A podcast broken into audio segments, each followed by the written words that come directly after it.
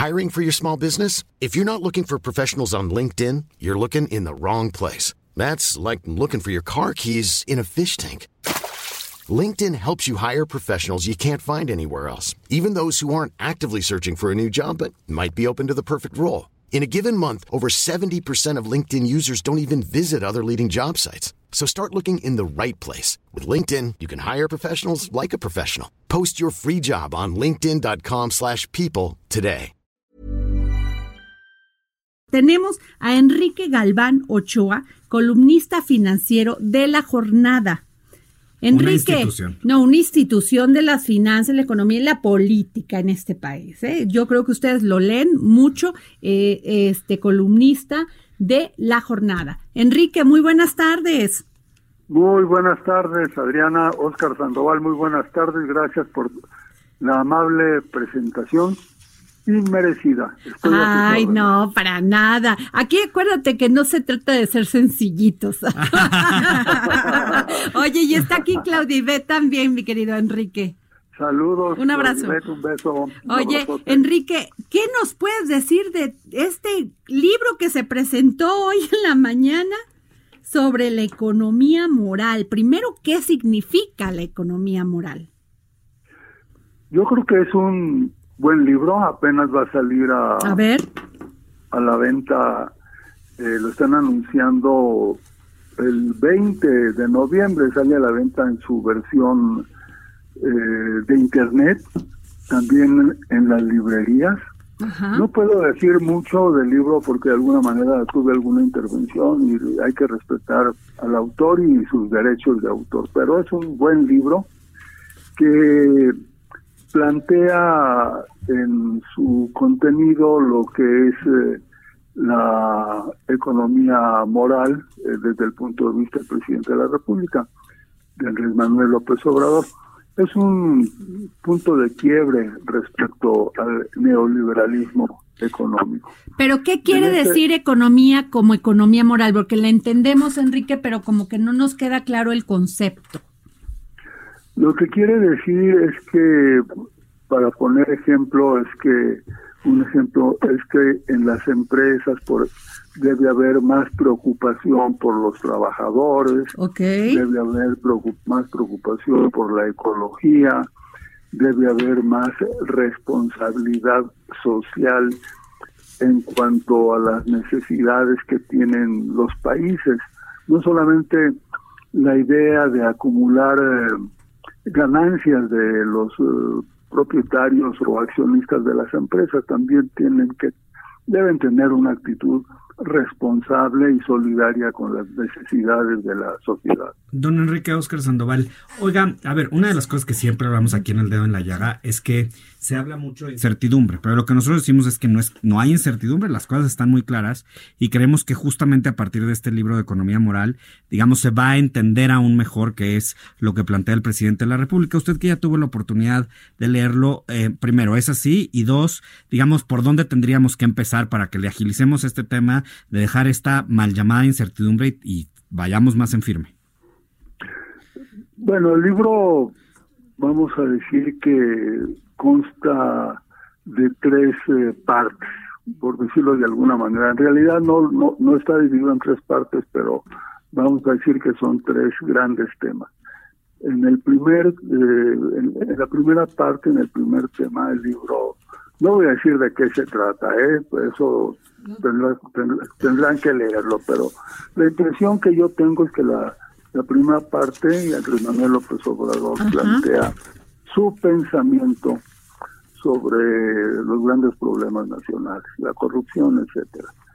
En la segunda parte, en el segundo segmento, plantea lo que está haciendo su gobierno para resolver estos problemas, que es ahí donde entra el tema de la incertidumbre de la que hablas, Oscar, Oscar Sandoval.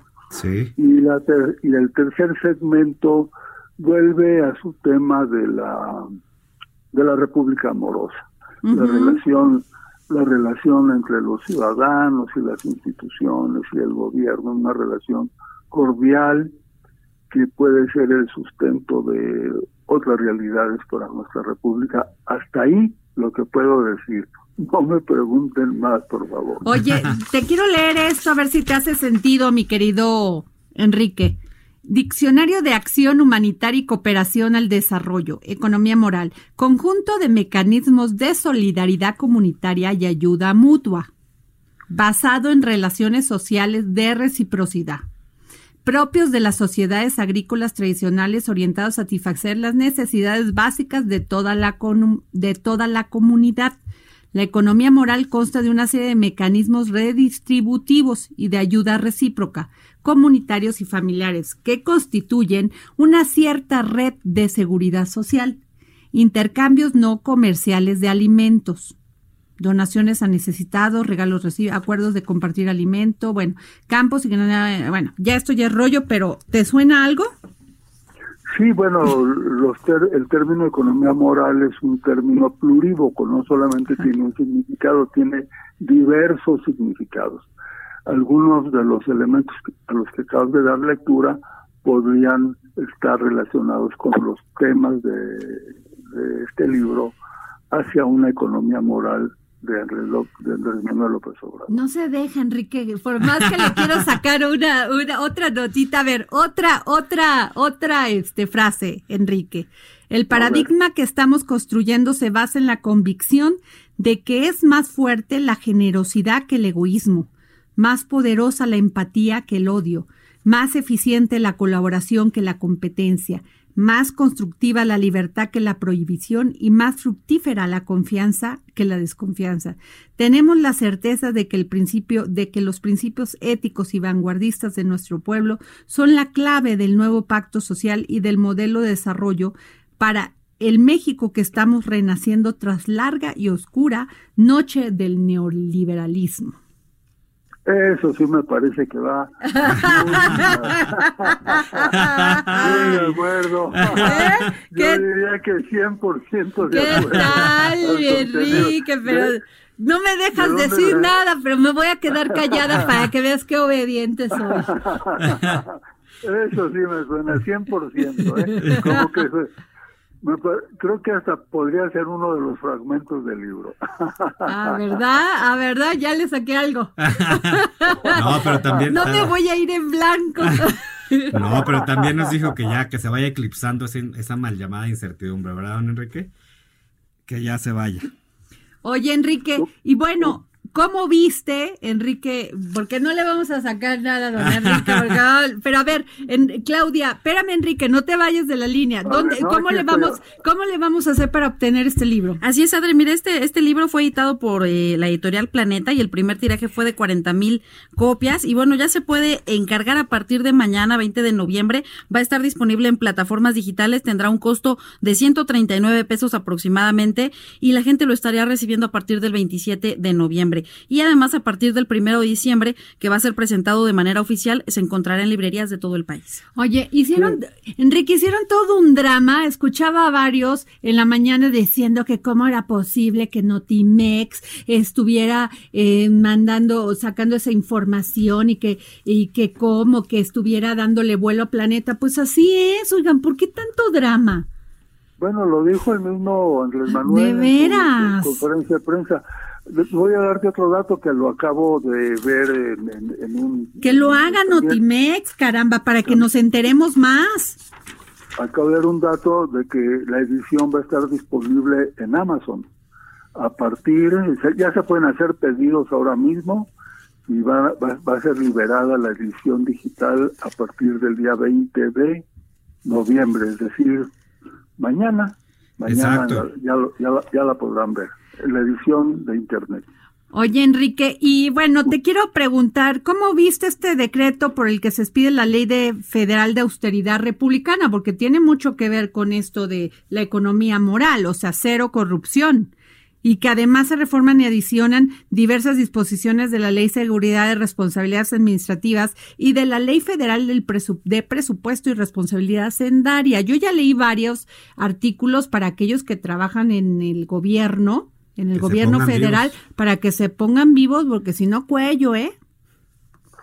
Pues eh, hacía falta desde hacía mucho tiempo que se legislara sobre esta materia porque es un verdaderamente es un verdadero escándalo que gente que ha trabajado X número de años en el gobierno federal, también en los estatales y en el gobierno de la Ciudad de México, terminando su gestión, sean contratados por empresas privadas a las que beneficiaron durante, su gestión. ¿Qué tal? y sobre todo en Pemex, ¿eh?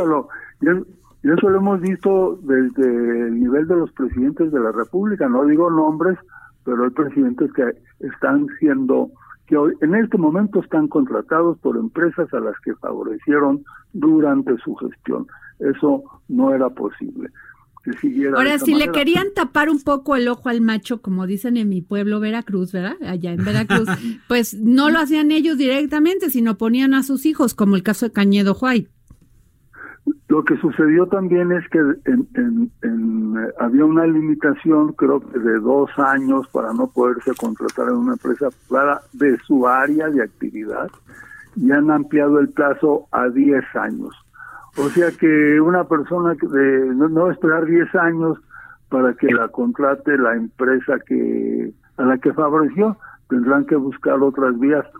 Pero también, ojo, junto con esto, está otra reforma legal muy importante que es la de que ya se creó, increíble que hasta ahora se haya creado el delito de corrupción, que no existía.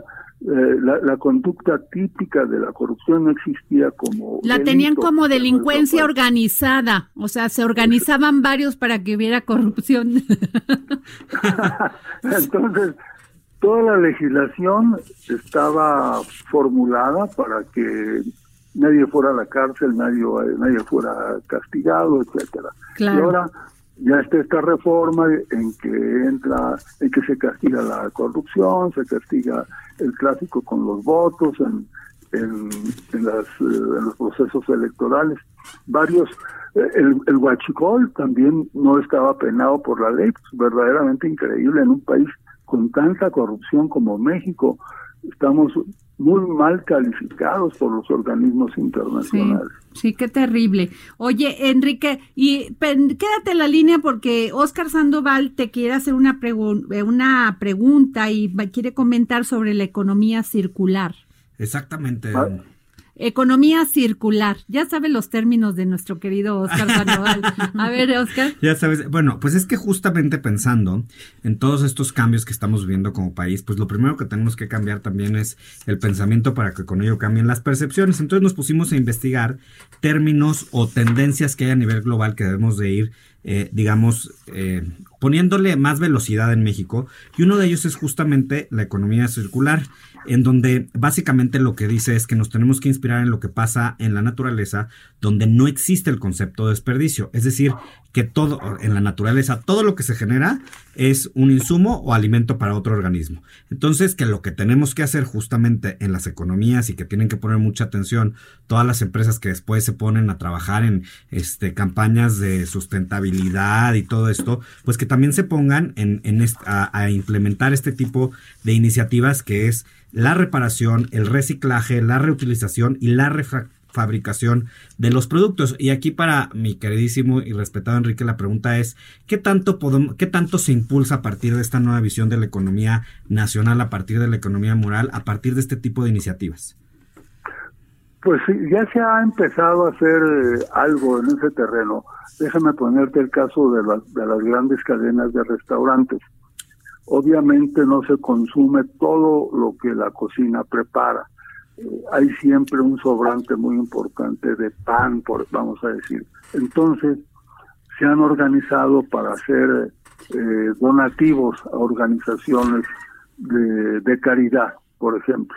Entonces, ese, pan o esas tortillas o esa o esa ese excedente de, de alimentos que no se vendió, que no salió en el primer día, posiblemente tampoco en el segundo, entonces se pone a circular, como mencionas tú, se regala a organizaciones de caridad. A mí me parece que ese es un paso muy importante que debería de ser eh, secundado por otras compañías.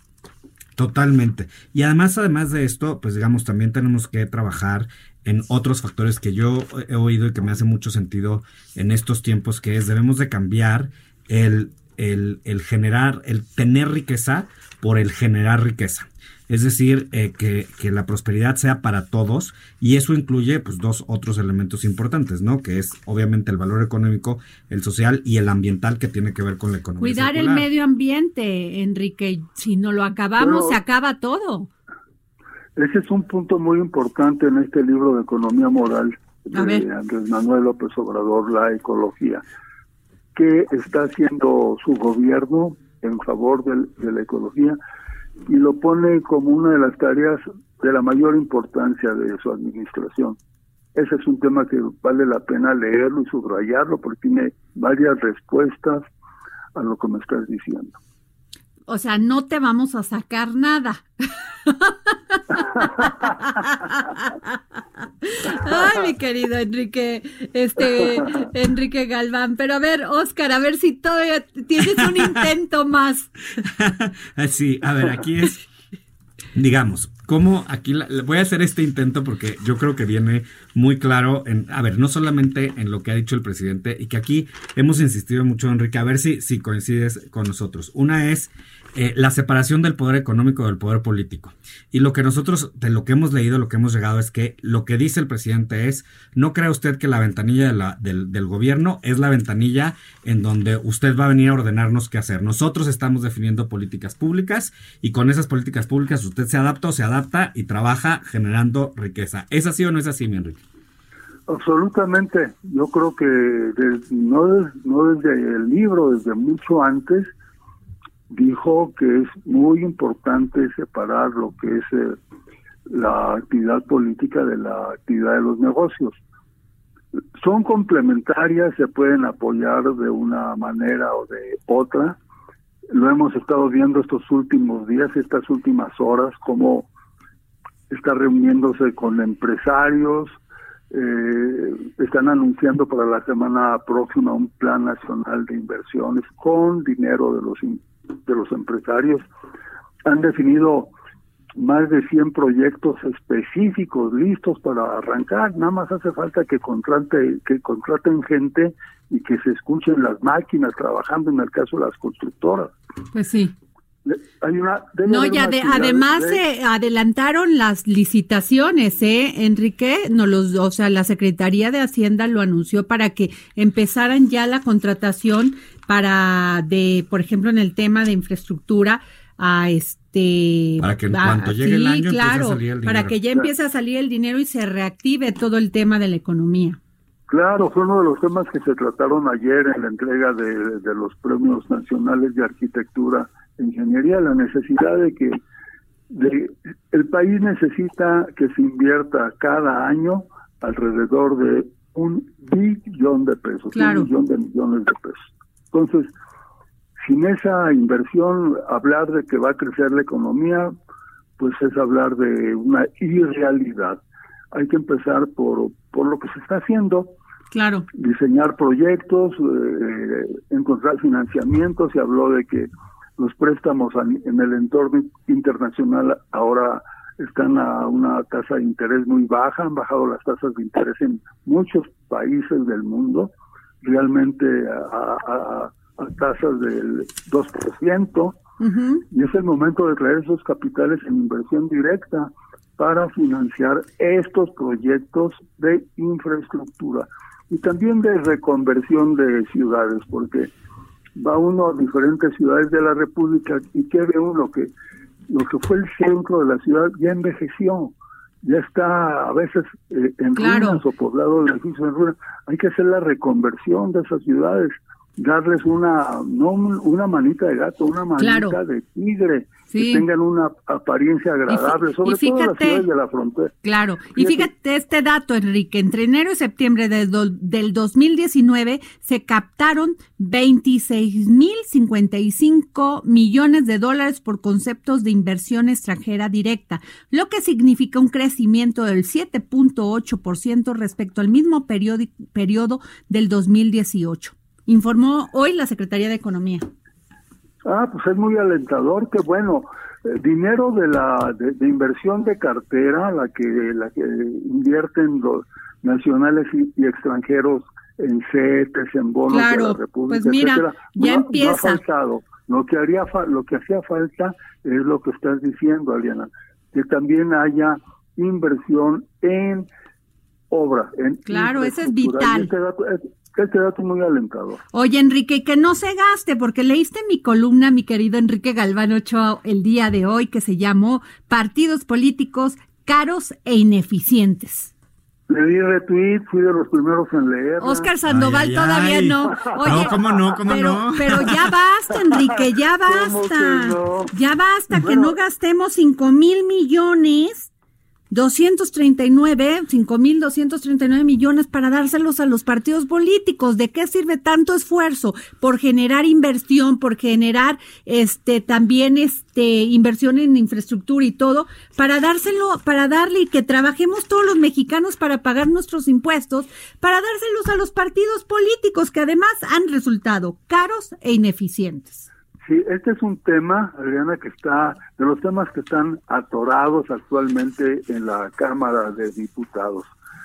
Se atravesó el puente, se atravesó esta situación de que llegaron manifestantes y cerraron los accesos a San Lázaro y no pudo dársele curso a este tema, pero ya pinta mal, porque ya pinta mal para quienes queremos que se disminuya el subsidio a los partidos políticos, porque hay una un rechazo que voten por que les den dinero los que quieren que ellos que o sea sus simpatizantes porque nos tienen que costar a los demás. Cuando les damos 400 millones a un partido y no ni siquiera vota por ellos su mamá. No pero mira la situación que está en la cámara de diputados. Los diputados que van a votar por una iniciativa de reducir a la mitad eh, el subsidio a, los partidos, una iniciativa que presentaron Tatiana Cruzier y Mario Delgado. Estos diputados son al mismo tiempo directivos de los partidos. No, bueno, no, no, no. Dime tú si van a votar algún día porque se les baja su dinero. Pero bueno, ya no vamos a hacer enojar a la gente, Enrique, mejor, porque ya pobre gente.